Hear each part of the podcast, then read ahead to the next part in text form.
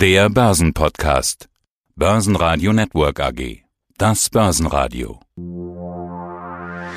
Marktbericht.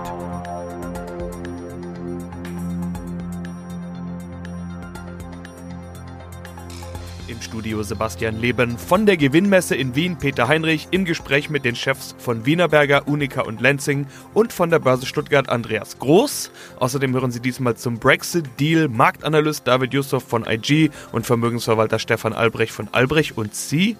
Zu den Quartalszahlen von Unidevice CEO Dr. Christian Pahl. Zu Google-Tochter Waymo Tech-Experte Thomas Rappold. Zum Klimapaket der Bundesregierung Energieexperte Otto Wiesmann. Alle Interviews in ausführlicher Form hören Sie auf börsenradio.de oder in der Börsenradio-App.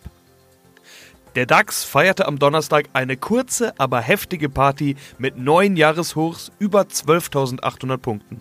Grund die Aussage, wir haben einen Brexit-Deal. Die Stimmung kochte schnell hoch und dann auch schnell wieder runter, denn noch ist bei weitem nicht alles in trockenen Tüchern. Dazu gleich mehr. Der Kater kam nicht erst am nächsten Morgen, sondern mehr oder weniger sofort. Bis Börsenschluss rutschte der DAX sogar ins Minus. Minus 0,1%, 12.655 Punkte Schlusskurs. Damit ist nicht nur die 12.800 wieder passé, sondern auch die 12.700 Punkte Marke. Also wenn Sie mir diese Frage gestellt hätten, was den DAX angeht, vor 11 Uhr um 42 hätte ich gesagt, na ja, die Anleger warten jetzt so ein bisschen ab. Es ist ja der Brexit-EU-Gipfel, die treffen sich ja dann erst noch und müssen dann noch äh, verhandeln. Aber wie gesagt, um 11 Uhr und 42 hat auf einmal ein gewisser Herr Juncker getwittert, passt mal auf, wir haben uns äh, geeinigt. Wir haben einen Brexit-Deal. London und Brüssel einigen sich auf einen Brexit-Deal und damit letztendlich den Durchbruch im Brexit-Streit. Und dann passierte Folgendes. Der DAX machte einen ordentlichen Satz nach oben. Ordentlich heißt in diesem Fall von nahezu unverändert äh, ein Prozent ging's oder über ein Prozent ging es nach oben. Und wir haben jetzt, um Ihre Eingangsfrage zu beantworten, ein neues Jahreshoch mit 12.814 Punkten. Sind jetzt ein bisschen wieder von diesem Hoch zurückgekommen, aber die Börse feiert dieses Thema, dass man jetzt den Durchbruch hat. Man darf natürlich nicht vergessen, ich will jetzt und muss jetzt auch so ein bisschen auf die Euphoriebremse treten, dass das ja erst ein Baustein ist, sicherlich ein entscheidender, aber immerhin ein Baustein fehlt noch im tatsächlichen Brexit-Deal und das sind die Engländer selber. Die werden sich am Samstag treffen zu einer außerplanmäßigen Sondersitzung. Das war jetzt zwar gedoppelt, weil Sondersitzungen sind oft dann außerplanmäßig und werden über dieses Vertragswerk dann ihrerseits abstimmen. Und ja, wir haben viel gelernt in der Vergangenheit. Solche Abstimmungen können auch gerne mal verloren gehen und können wiederholt werden und gehen dann wieder verloren, wie auch immer. Also, da müssen wir letztendlich diese ultimative Bestätigung noch abwarten. Der Markt prescht hier schon mal voraus. Ich will auch nicht verschweigen, dass der Euro einen ordentlichen Satz nach oben macht. Über 1,11 sind wir jetzt geklettert. Und das ist ein Plus von einem halben Prozent. Welten bei den Währungen. 1,11, 24, 25 zum US-Dollar. Goldpreis entsprechend auf dem Rückwärtsgang. Hier mit 14.084 Dollar die Feinunze. Und der Vollständigkeit halber Ölpreis mit 59 Dollar 39 berechnet. Hier die Nordseesorte brennt kleines Plus. Ja, herzlich willkommen, liebe Zuhörer. Mein Name ist David Yusuf. Ich bin Marktanalyst bei DailyFix, einem Research-Portal des Online-Brokers IG. Von uns erhalten Sie tagesaktuelle News und Analysen zu den wichtigsten Märkten, darunter DAX, Gold, Öl und Euro. Tagesaktuelle News und Analysen sind genau das, was wir an einem Tag wie heute brauchen, denn wir haben eine News bekommen, Nämlich die News lautet, wir haben einen Brexit-Deal. Das hat Juncker vorhin getwittert und der Markt ist sofort gesprungen. 1% nach oben, neues Jahreshoch im DAX. 12.800 Punkte, sogar darüber waren wir. Okay, das war ein kurzes Aufbäumen. Der Markt hat sich in Folge wieder etwas beruhigt und dennoch wollen wir das mal aus charttechnischer Sicht beobachten. Was hat der DAX denn da für Marken berührt und was ist jetzt wichtig? Wir haben ja schon seit einiger Zeit einige positive Stimmungen im Markt und das führte dazu, dass der Aktienmarkt, insbesondere der DAX, hier zur Stabilität geneigt hat. Im Moment könnte aber die Luft jetzt so langsam dünn werden und zwar im Bereich zwischen 12.800 und 13.000 Punkten. Also darüber sollte zumindest charttechnisch betrachtet, jetzt der DAX erstmal rüber. Ich glaube, die Chancen, sagen wir mal so, stehen dafür vielleicht gar nicht mal so schlecht. Aber der aktuelle Deal sollte jetzt auch nicht überbewertet werden, denn es ist noch nicht alles in trockenen Tüchern, soweit mir bekannt, muss ja noch das britische Parlament darüber abstimmen, ob es jetzt am Wochenende dazu kommt oder in der kommenden Woche, das werden wir dann jetzt wahrscheinlich in Kürze erfahren. Nichtsdestotrotz, selbst wenn das britische Parlament da aus irgendwelchen Gründen auch immer diesen Deal jetzt ablehnen sollte in einer Abstimmung, dann wird es wahrscheinlich zu einer Verlängerung kommen. Und hier sollte vielleicht ein bisschen Vorsicht gewaltet werden, wenn man das so sagen darf, denn einiges, was die Verlängerung zumindest eingeht, dürfte schon eingepreist sein. Insofern schauen Marktteilnehmer jetzt tatsächlich in Richtung eines Deals und könnten aber negativ überrascht werden, also zumindest zu Beginn der kommenden Woche. Nichtsdestotrotz, im Moment ist die Stimmung positiv und die 13.000 Punkte Zone sollte jetzt im Auge behalten werden. So positiv wie die Stimmung schon war, ist sie dann aber auch nicht mehr. Ich hatte schon gesagt, wir sind erstmal richtig hochgehüpft, dann ging es wieder etwas runter. Äh, was war da los? War das eine erste Überreaktion? War das äh, überschwängliche Freude und dann hat man sich doch wieder beruhigt? Wie würdest du das einschätzen? Ja, genau. Ich glaube, es liegt tatsächlich daran, dass wir ja im Moment auch im Markt sehr viele quasi algorithmische Trader haben, die dann auf solche News sehr schnell reagieren. Aber letztendlich realisiert man ja dann im Nachgang, dass, wie gesagt, noch nicht alles in trockenen Tüchern ist.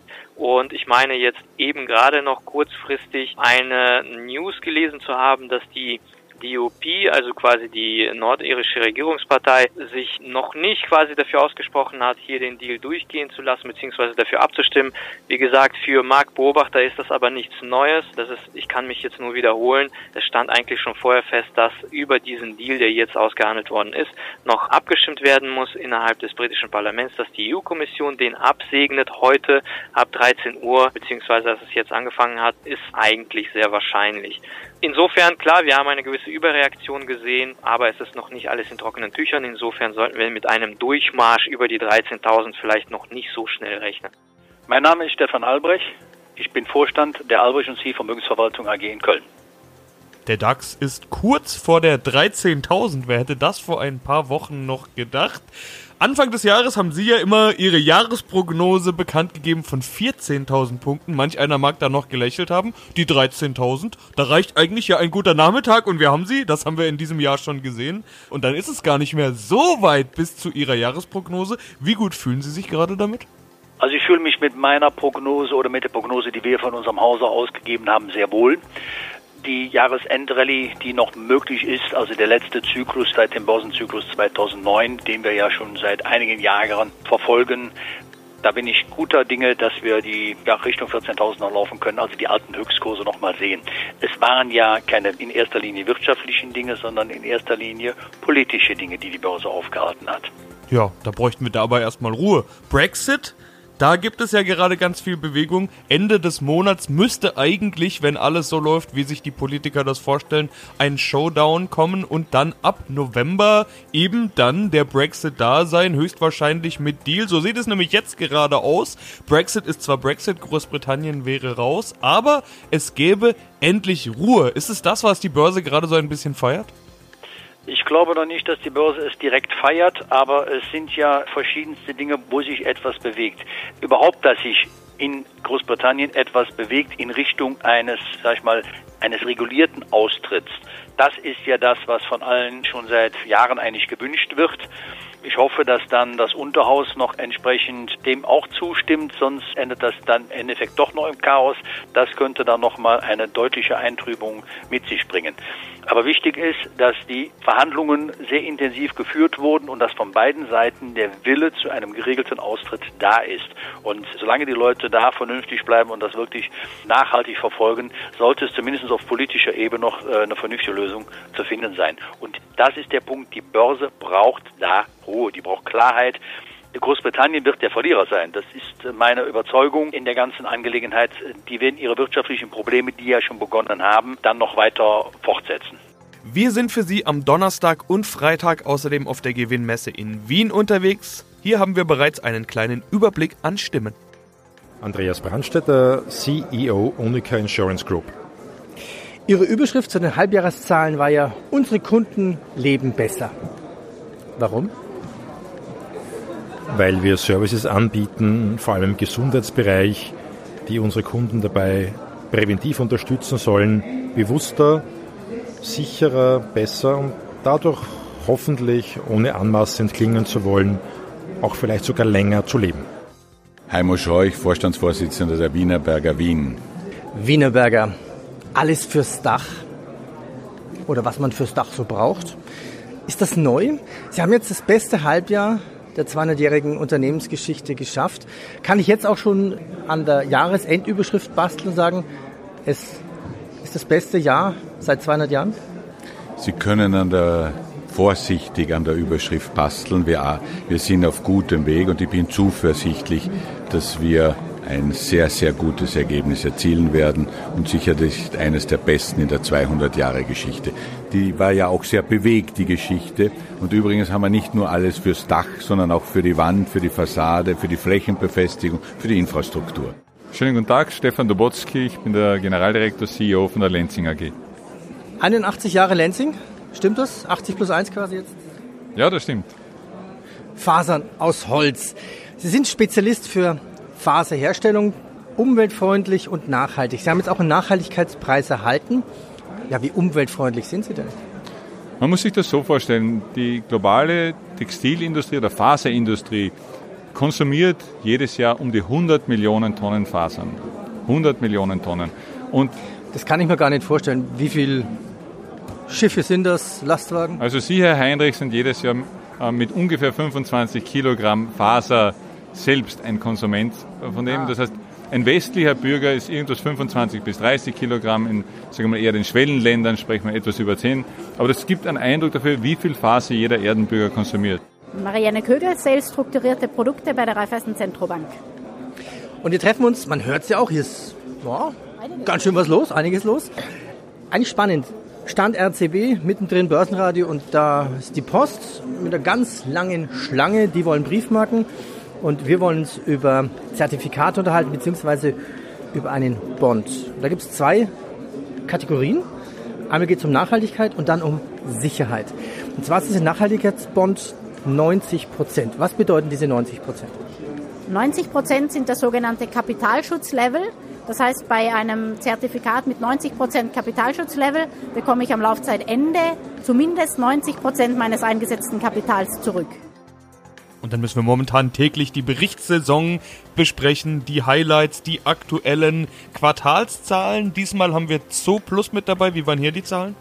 Die Zahlen sehen eigentlich relativ gut aus und kamen vorbörslich auch gut an. Zo Plus, ein Tierbedarfshändler, ein ziemliches Unwort, aber so nennen die sich halt äh, gerade im Online-Bereich sehr stark, haben den Umsatz gesteigert im dritten Quartal und das relativ deutlich, aber Wachstum. Wachstum, das ist so ein Thema, man geht da relativ zaghaft jetzt voran. Man hat auch die Prognose für das laufende Geschäftsjahr noch einmal bestätigt. Und wie gesagt, vorbörslich sah es gut aus, da hat man die Aktie deutlich im Plus gesehen. Dann trat aber die Commerzbank auf den Plan hat sich dieses Geschäft angeguckt und vor allen Dingen auch die Wettbewerbssituation und sagt, mh, ziemlich heftiger Wettbewerb. Das heißt, das äh, Thema Wachstum, das dürfte noch langsamer werden in der nahen Zukunft. Und dann hat die Aktie auf dem Absatz kehrt gemacht, schon schwach gestartet und rutschte dann ab. Jetzt zur Mittagszeit kostet so plus 107,40 Euro und das ist dann doch ein deutlicher Abschlag von 2,3 Prozent. Mein Name ist Christian Pahl, ich bin Vorstand der Unidevice AG. Sie sind Smartphone- und Tablet-Händler bzw. Broker. Haben wir ja schon einige Male drüber gesprochen. Wir haben schon im Sommer über eine gute Entwicklung bei Ihnen gesprochen. Jetzt geht es um Q3 und auch da sehen wir Wachstum. 7% plus beim Umsatz mit 76,7 Millionen Euro. Viel deutlicher aber steigt der Gewinn. 1,24 Millionen EBIT nach 0,36 im Vorjahr. Herr Paul, wie konnten Sie solche Sprünge erreichen? Ja, im dritten Quartal haben wir uns darauf ausgerichtet, höhere Margen zu erzielen. Wir nehmen da die Kommentare, die wir von Investoren bekommen, sehr ernst. Die sagen, das hohe Umsatzwachstum der Vorquartale ist sehr positiv, aber noch positiver wäre es, wenn man nicht nur quantitativ, sondern auch qualitativ mit mehr Marge wächst.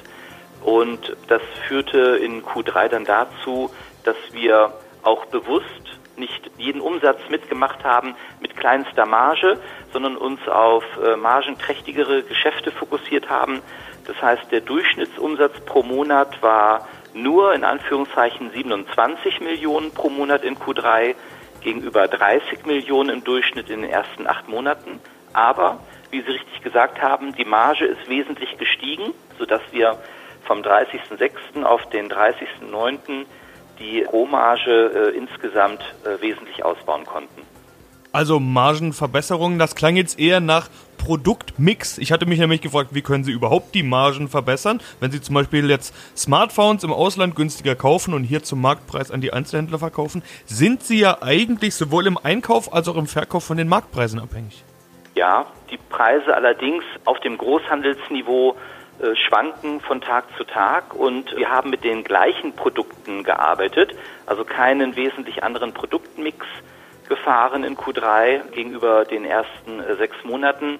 Wir waren aber teilweise geduldiger und haben eben nicht das erste Gebot angenommen, sondern auch einmal ein, zwei Tage verstreichen lassen. Wir haben ja ein sehr schnelllebiges Geschäft und ähm, haben dort unsere gute Liquiditätsausstattung genutzt und eben auch mal, wenn wir wussten, dass wir vielleicht in wenigen Tagen von anderen Kunden einen besseren Preis bekommen, haben wir uns dann äh, geduldet, um dann so die bestmöglichste Marge erzielen zu können. Dann sind wir gedanklich schon in der zweiten Reihe und bleiben auch da, nämlich im S-DAX Core State Capital. Da gibt es momentan ganz interessante Bewegungen. Was ist hier los? Core State Capital, das ist ein Wert aus dem Immobilienbereich, sind gestern aber sowas von in die Knie gegangen. 20 Prozent ging es abwärts. Es war bekannt geworden, dass ein Hedgefonds mit dem Namen Muddy Waters, also äh, schmutziges Wasser, war große Leerverkaufspositionen eingegangen. Das heißt, dieser Hedgefonds, das ist dessen, ich will nicht sagen Hobby, aber ist ein Geschäftsmodell, wettet gegen Unternehmen, setzt also auf fallende Kurse mit äh, entsprechenden Mitteln, eben mit den Leerverkäufen und streut dann gleichzeitig entsprechende negative Meldungen, also weist auf angebliche Schwachstellen in den jeweiligen Unternehmen dann hin. Und deswegen gestern am Mittwoch heftiger Kurseinbruch. Jetzt schlägt Coristat Capital zurück, hat die Jahresziele bestätigt, sagt, der operative Geschäftsverlauf ist positiv, die Wachstumsaussichten attraktiv. Und heute Morgen hatten wir auch ein deutliches Plus wieder gesehen, also Vergleich zu den 20 Prozent gestern ein Mini-Plus von 5 Prozent, aber immerhin, also da hat man dann auf die Gegenbewegung gesetzt. Aber mittlerweile ist hier auch so ein bisschen die Luft raus wieder aus dieser Gegenbewegung. Wir sind bei 29,95 Euro, klingt wie ein Sonderpreis, ist ein kleines Plus von 1,5 Prozent. Ja, mein Name ist Thomas Rappold, ich bin Investment Advisor für Technologieindizes. Sprechen wir noch von Google, also korrekter gesagt von der Alphabet-Tochter Waymo. Das ist ja das Projekt mit dem selbstfahrenden Auto. Geht's jetzt los in Los Angeles?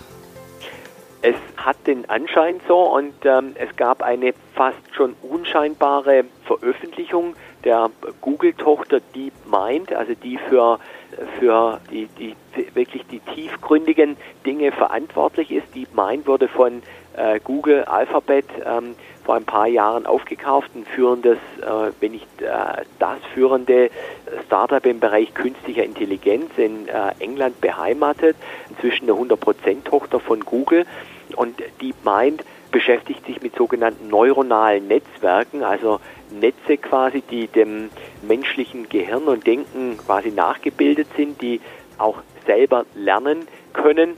Und bisher waren diese Netze, war so, dass, dass das sehr viel Trainingsaufwand und Parametrisierungsaufwand erfordert. Man muss sich das ein bisschen vorstellen, so wie in der Chemie, wenn ein Chemiker an, an Verbindungen arbeitet, dass er im Labor an sehr vielen Reaktionen arbeitet und Zusammensetzungen, Mischungsverhältnissen, Mixturen dann, bis er dann zum Optimum kommt. Ähnlich war es bisher auch, dass also sehr viel Manufakturarbeit dann notwendig war und es quasi nicht on the fly äh, ging. Und jetzt hat die Waymo-Tochter äh, einen ein neuen Algorithmus quasi äh, erfunden und praktikabel gemacht, der es ermöglicht, äh, dass die Systeme automatischer und schneller lernen können, indem sich Netze, die sich herausgebildet haben, als qualitativ hochwertig dann fortentwickeln, so ein bisschen wie an, eben an, an Darwin orientiert und diejenigen, die die Netze, die nicht so produktiv sind und nicht so zielführend, quasi absterben dann. Und das könnte, das wurde im Juli veröffentlicht von DeepMind und gerade im Zusammenhang mit Waymo und es wurde gesagt, dass eben die, die diese Berechnungsmethodiken viel schneller erfolgen und optimal sind damit jetzt auch für eben Waymo für den praktikablen Einsatz für das Thema selbstfahrende Autos.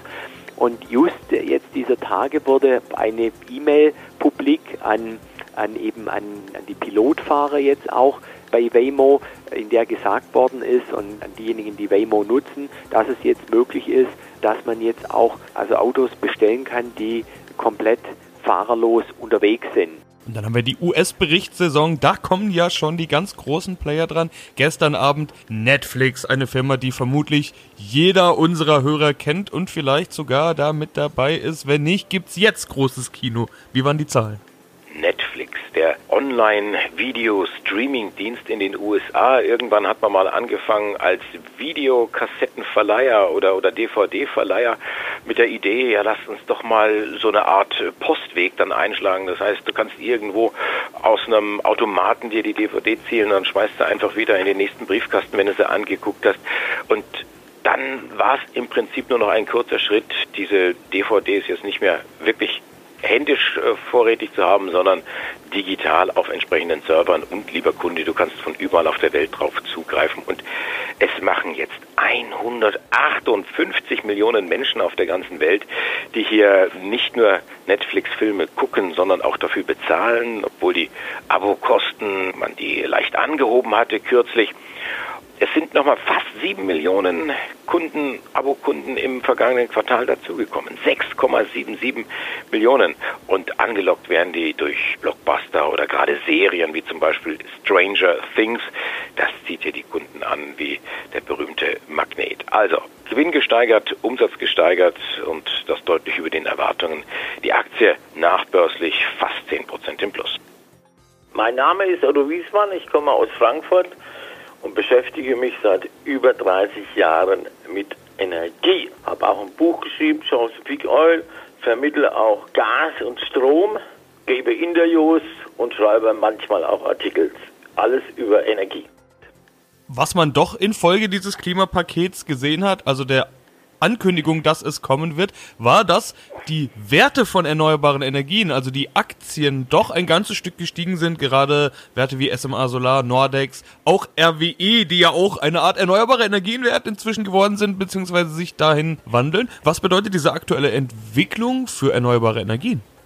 Das ist wieder ein anderer Fall. Zum Beispiel Nordex ist ein Übernahmekandidat, klarer Kauf für die Anleger dass die großen Firmen umsteigen, ist auch klar, weil irgendwann, ja, das ist ja jetzt schon, ich meine, bei Photovoltaik, bei Solar äh, sind die Kosten niedriger wie bei Öl, Gas oder bei Kohle, um Strom herzustellen.